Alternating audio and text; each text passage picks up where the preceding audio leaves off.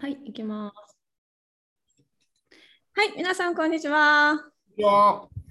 えー京都にお住まいの能楽師、え松野博之さんと私、ドイツに住んでおりますオペラ演出家、釣りアンナ悦子でお送りする、えー、能とオペラ対談です。いつもご視聴いただきましてありがとうございます。ありがとうございます。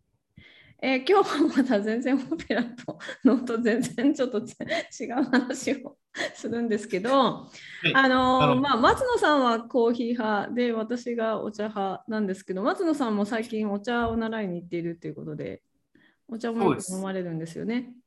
はい。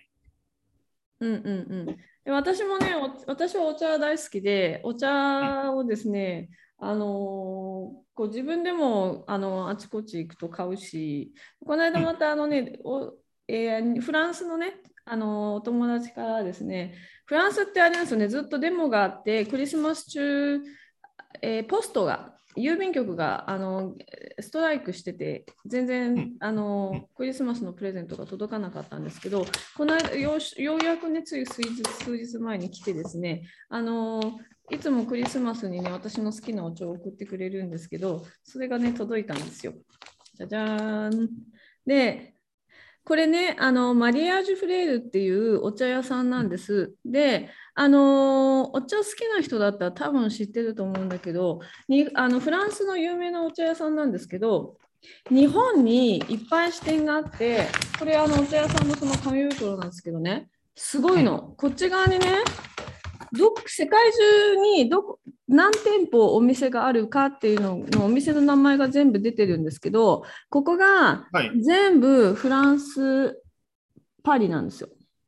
はいここ全部パリね、パリの1区、2区みたいな感じでずっとこうパリのお店の名前が書いてあって、で、反対側見ると、今度はインターナショナルのお店が入ってるんだけど、すごい、ここはロンドンでしょ？ロンドン、ロロン。ンドン、その後全部東京。東京、銀座、東京、新宿、東京、青山、神戸、京都、大阪、名古屋、横浜。浜。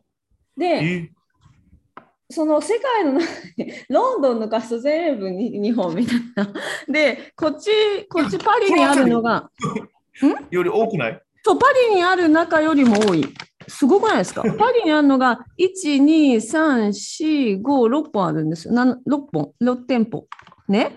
で、まあ本店でうん7店舗。で、それ、それに比べてこの量みたいなっていう感じの、実はなんえか、京都に、京都にあるんですよね？京都にあるみたいですね。はい。京都の川河原町ど河原町通えり。もう一回、えっと、ママリアージュ？マリアージュフレールって言うんですね。マリアージュフレ。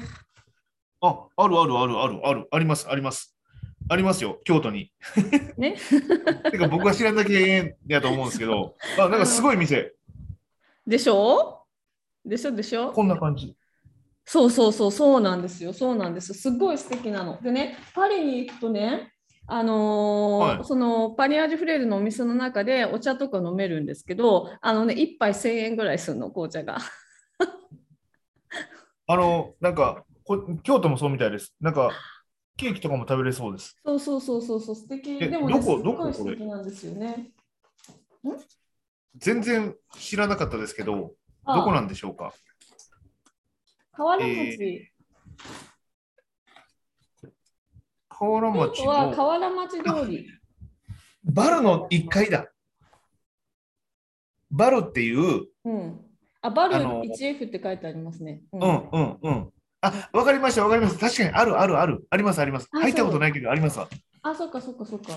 うん。そうこのここのお茶が私は大好きなんですね。うん。ちょっと今度行ってみますわ。行ってみてください。もうね、はい。匂いがすごいいいんですよ。私が好きなのはマルコ・ポーロっていうお茶です。ちなみに一番好きなのは。マルコ・ポーロ？マルコ・ポーロ。うん。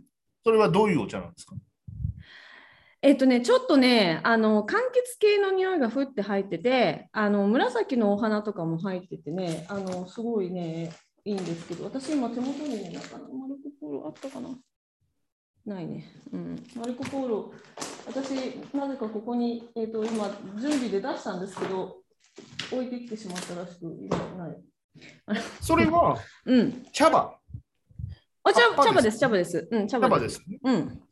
こう、これね、あの、エスプリ・ドゥ・ノエルっていうあのクリスマスのく雰囲気っていう名前のお茶なんですよ。で、クリスマスに私これを飲むんですけど、これをこう送ってくれて、ぽったり入ってますけど。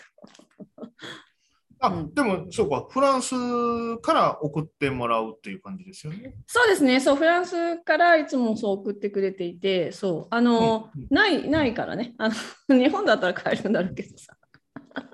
アメリカでもね、なかなか買えなくてね。うん、うんうんうん。そうそう。え、それは、えっ、と、なんか専用のポットかなんかで入れるんですか？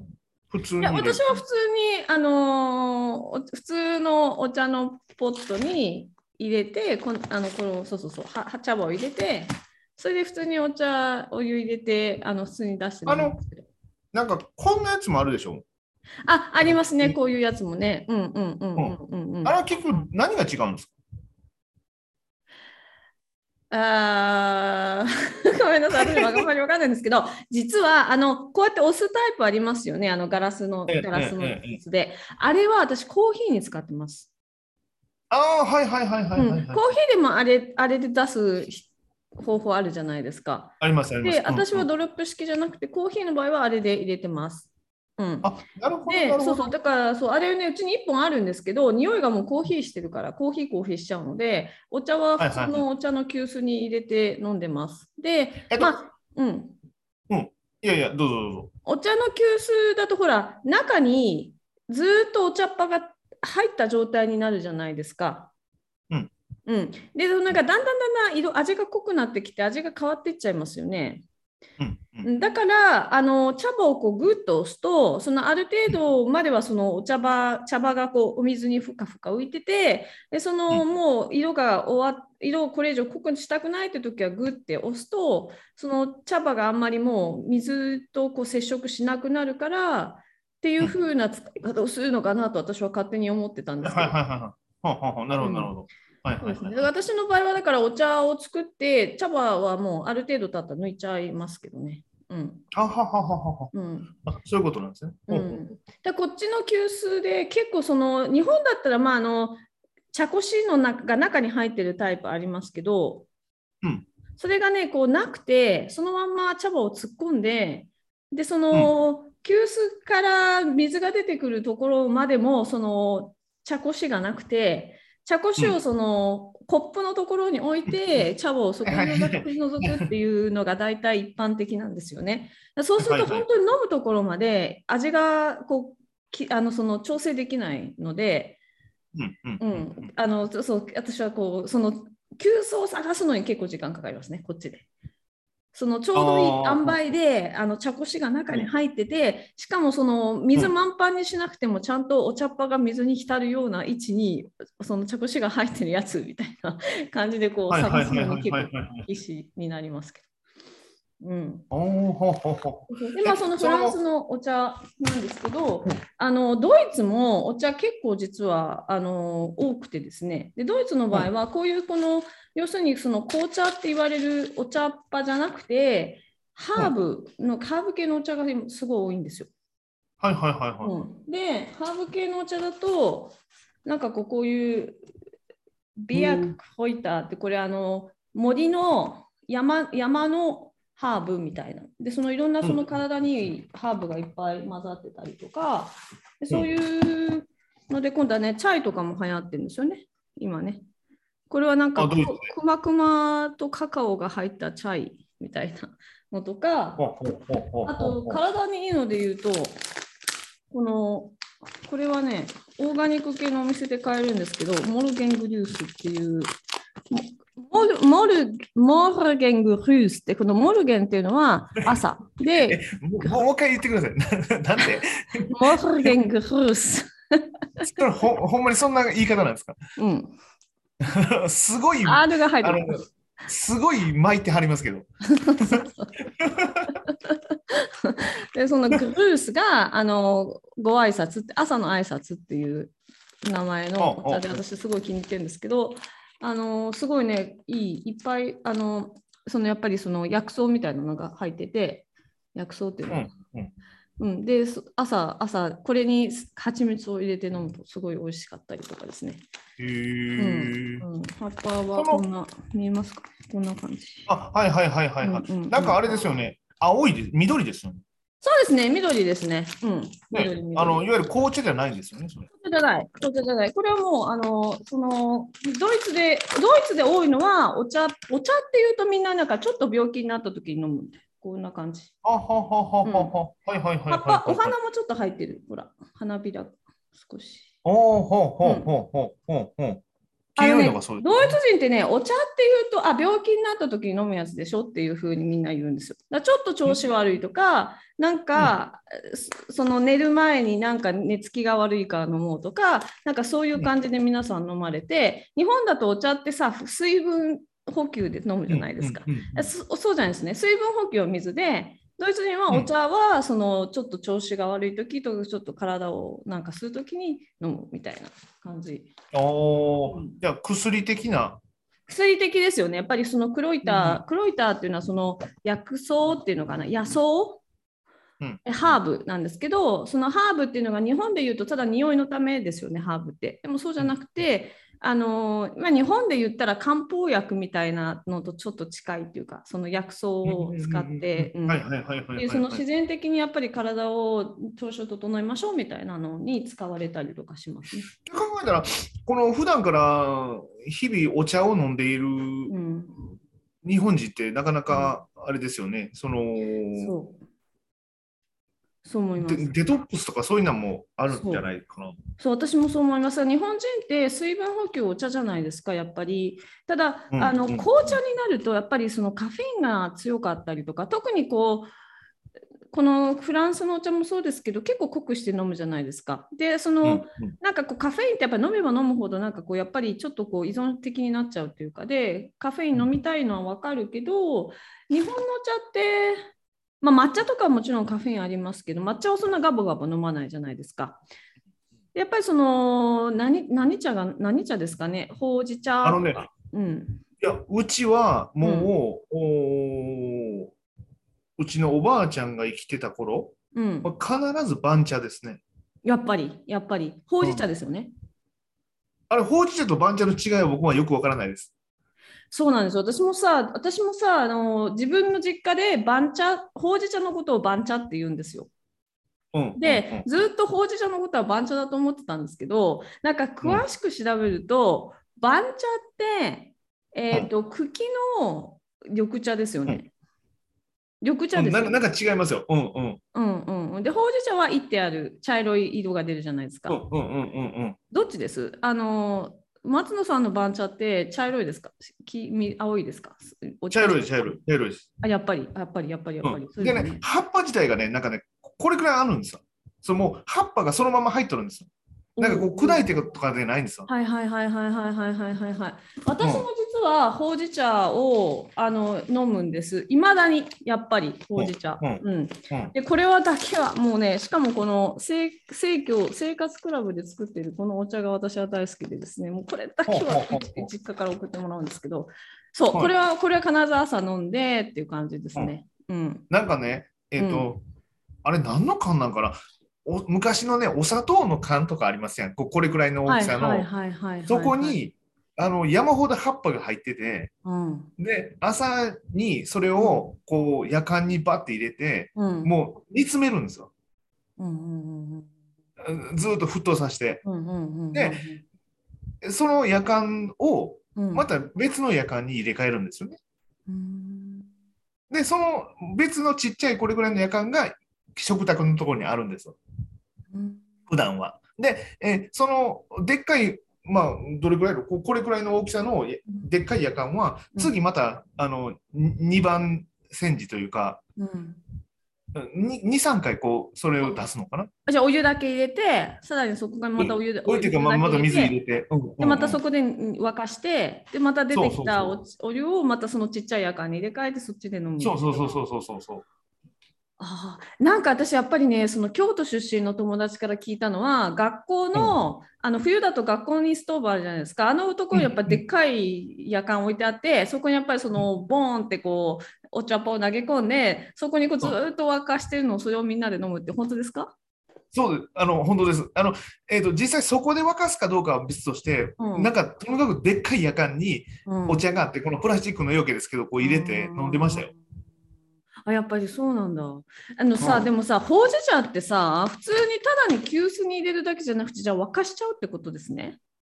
いや、だからそこが、番茶とほうじ茶の違いがまま今分かってない状態なんですよ。ともかく番茶はうん。もうガンガンに沸かします。うーんだから僕自身は、実はね、その、番茶に慣れてるんで、ほうじ茶自体は知ったのはそんなに、あの、小さい頃は知らないです。ほうじ茶というものをよく分かってないんです。えだずっとやっぱ番茶でりほうじ茶と番茶と味違うんですか？ちょっと違うような気がする。あそうなんなんだ。あのね、番茶の方が薄い。それは2番センチにしてるから薄い。だから番、なんかもうガンガンに飲める感じです。へえ。改まったものは何もないです。あそうか。なんかね、でもこのほうじ茶も、う実家は急須に結構いっぱい最初朝入れて、それを結構もう何度も何度も何度もお茶にね、あのお水、おうん湯うんさらに足してみたいな感じで、あんまりその夕方になるまでお茶っ葉を取り替えないっていう感じだったんですけど、こっちでね、飲むとね、何なんですかね、水が違うからか、なんかね、うん午後くらいになると、なんかこう酸化しちゃったんじゃないかっていう、なんかあんまり美味しくない味がするんですよね。なんで、お茶っ葉捨てちゃうんですけど、もったいないなとか思いながら、やっぱダメですかね。水の違いは大きいでしょうね。ですよね。うん。ああ、あのーだって、その紅茶も多分、うん、日本の水とそっちの水で入れたんで違うような気がしますよ。違います。全然違います。うん。ねえ、うんうんうんうん。そうそう香水香水なんであのフィルターを通さないとお湯沸かしてお茶にするとお茶の上に膜が張るんですよ。油みたいな感じでベターって膜が張っちゃうんですよ。油じゃないんですけど。だから私は一応フィルフィルターに通したおお水を沸かしてるんで、その膜は出ないんですけど、でもやっぱり味違いますよね。うん。ほうほうほうほうほうほうなるほいうのはあど。りますね。あとあの最近喉痛い人多いじゃないですか。でちょっとね、それを方たちにね紹介をしたいなというお茶があって、えっ、とですね、うんドイツのドイツこれはこれはねウィーンの人から教えてもらったあの伝統的なお茶喉が痛い時のお茶の作り方。喉喉が声があと枯れちゃったとかいう人のための喉の作り方でなんかこれはねおばあちゃんから伝わったレシピなのよとかいうのを教えてもらったんですよ。で、うんまあもうほな手書きで書いたやつをさ もらったんですさ。でさ、はいこれはねあのねまず、えー、チットフォーネあのレモン。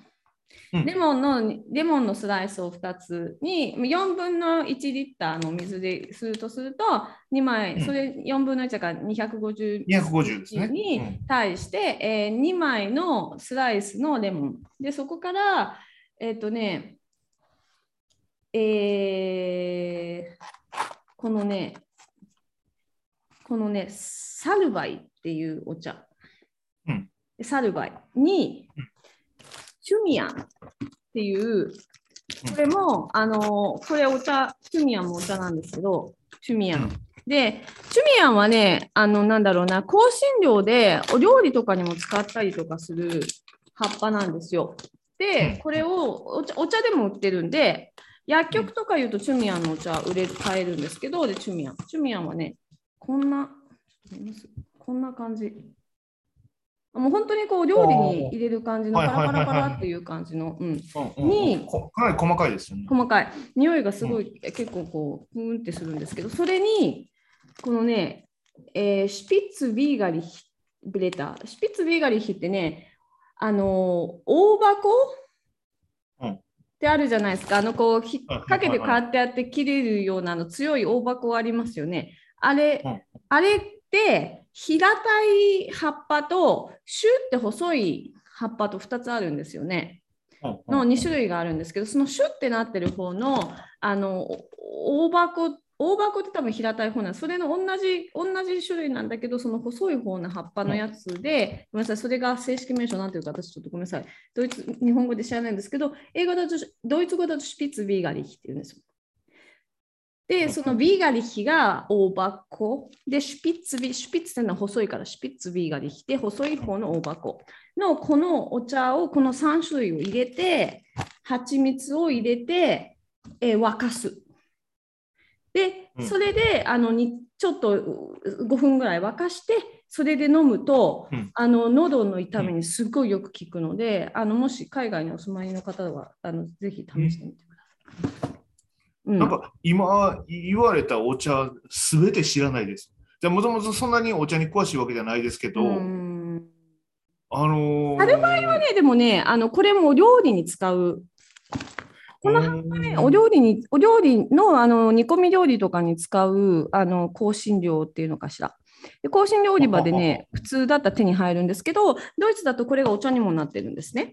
で、この大箱も、これはね、薬局でお茶を、面白いでしょ？オーストリアとかドイツって薬局でお茶売ってるんですよ。はいはいはいはい、うん、でこれはやっぱりその薬草としてお茶を飲むためのためにあるんですけどね。うん。でそのこのこれもそうだからこれをあの薬局これを完全に薬局屋さんで買ったのかな。でこのトゥミアンに関してはね、えー美容オーガニック商品を売ってるスーパーでも買えるんで、うん。うん、でこれは。でこれはでもチュミアンもあの普通だったらやっぱお料理に使うんですけどおお料理でもお料理売り場でも売ってるチュミアン。でまあこれそうそうそう。あのお茶としても売ってるっていう感じですねドイツだと。うん。でこれで混ぜると本当に効くんですよ。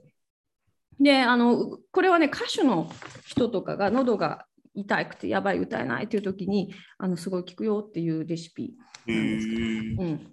あの逆に僕らはあのーなんでしょうね、えーウーロン茶とかうん、紅茶はん。声がかすれちゃうんですよね。え、かすれます？本当？うん、あの出る前に飲む飲んで出るとなんかね言ったら分かりやすいのはウーロン茶ってありませんか？ウーロン茶ってこう油物を食べた時に、うんあのちょっとこう洗い流すじゃないですけど、うんうんうんなんかね 分かんないですよ喉の油を取っていかれるみたいな感じになるんですよ。え、本当です？あ、そうう。ん、だからあんまりうん。色のその茶色いお茶をうん。濃い色の茶色いお茶を飲んで出るとかすれますね。ああそうですか。あのうがい私もねでもねその紅茶とかウーロン茶とか、まあ、緑茶もそうですけどそのお茶にちょっと塩を入れてうがいをすると、喉痛い時にすごいてきめによく効くなと思ってやるんですけど。なるほどね。まあ、うん、そういう意味でだからお薬的な感じですよね。う、本番前は何を飲まれます？え？本番前は何を飲むんですか？結局ね、水が一番いいっていう感じです。ん。うん。うん。そう。お湯じゃなくて水ですか？水が一番、うん、いいですね。お湯だとね、温度調整がめんどくさいですよ。なんか、熱々とかになるんで。うん。結果、水が一番いいような気がしますね。うん。なるほど。うん。いや、しかし、なんか、たくさんお茶があるんですな。そんなにあるとは思わなかったです。まだまだ、まだまだありますよ。あの、あとね、ご紹介したいのは、このね、プンシュ・ウント・グルーンバイン・ゲブーツって書いてあるんですけど、グルーンバインって、えっ、と、ホットワインのこと。クリスマスに飲む。